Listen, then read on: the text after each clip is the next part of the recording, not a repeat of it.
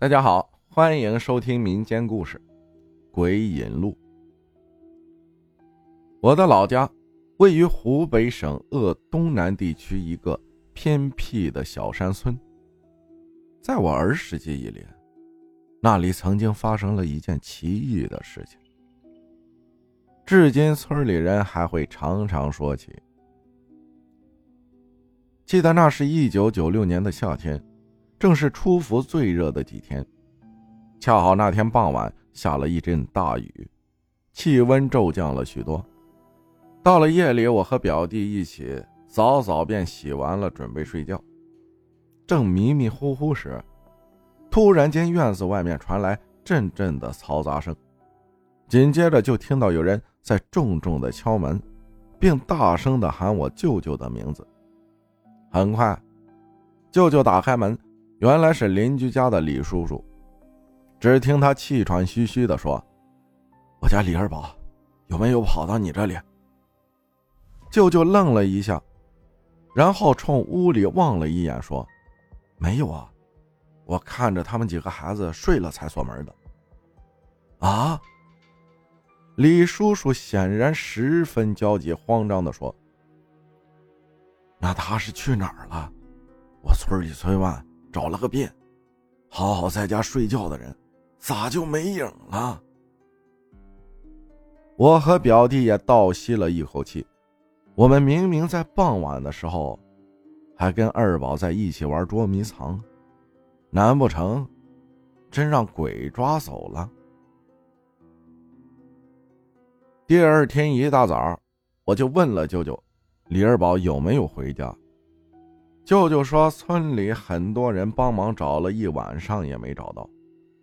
李二宝离奇失踪的事件，让这个安静的小村庄迅速沸腾起来，人们开始议论纷纷，惶恐不安。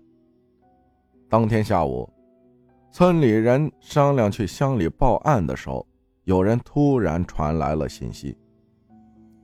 一个邻村的猎户在距离村子近三公里的一座大山石崖上发现了李二宝，这让所有人都大惊失色，因为据说呀，那座山丛林茂密，荆棘丛生，山腰处遍布着大片的乱坟，很多年都很少有人会去那里。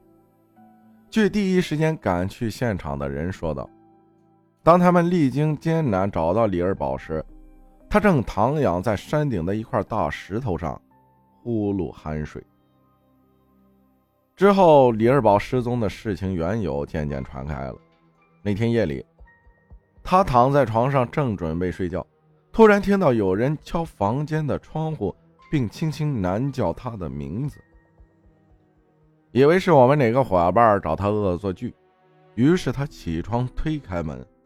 结果门外一个人也没有，只看到眼前有一道强光，恍如白昼般通亮，隐隐约约还传来许多孩子嬉笑打闹的声音。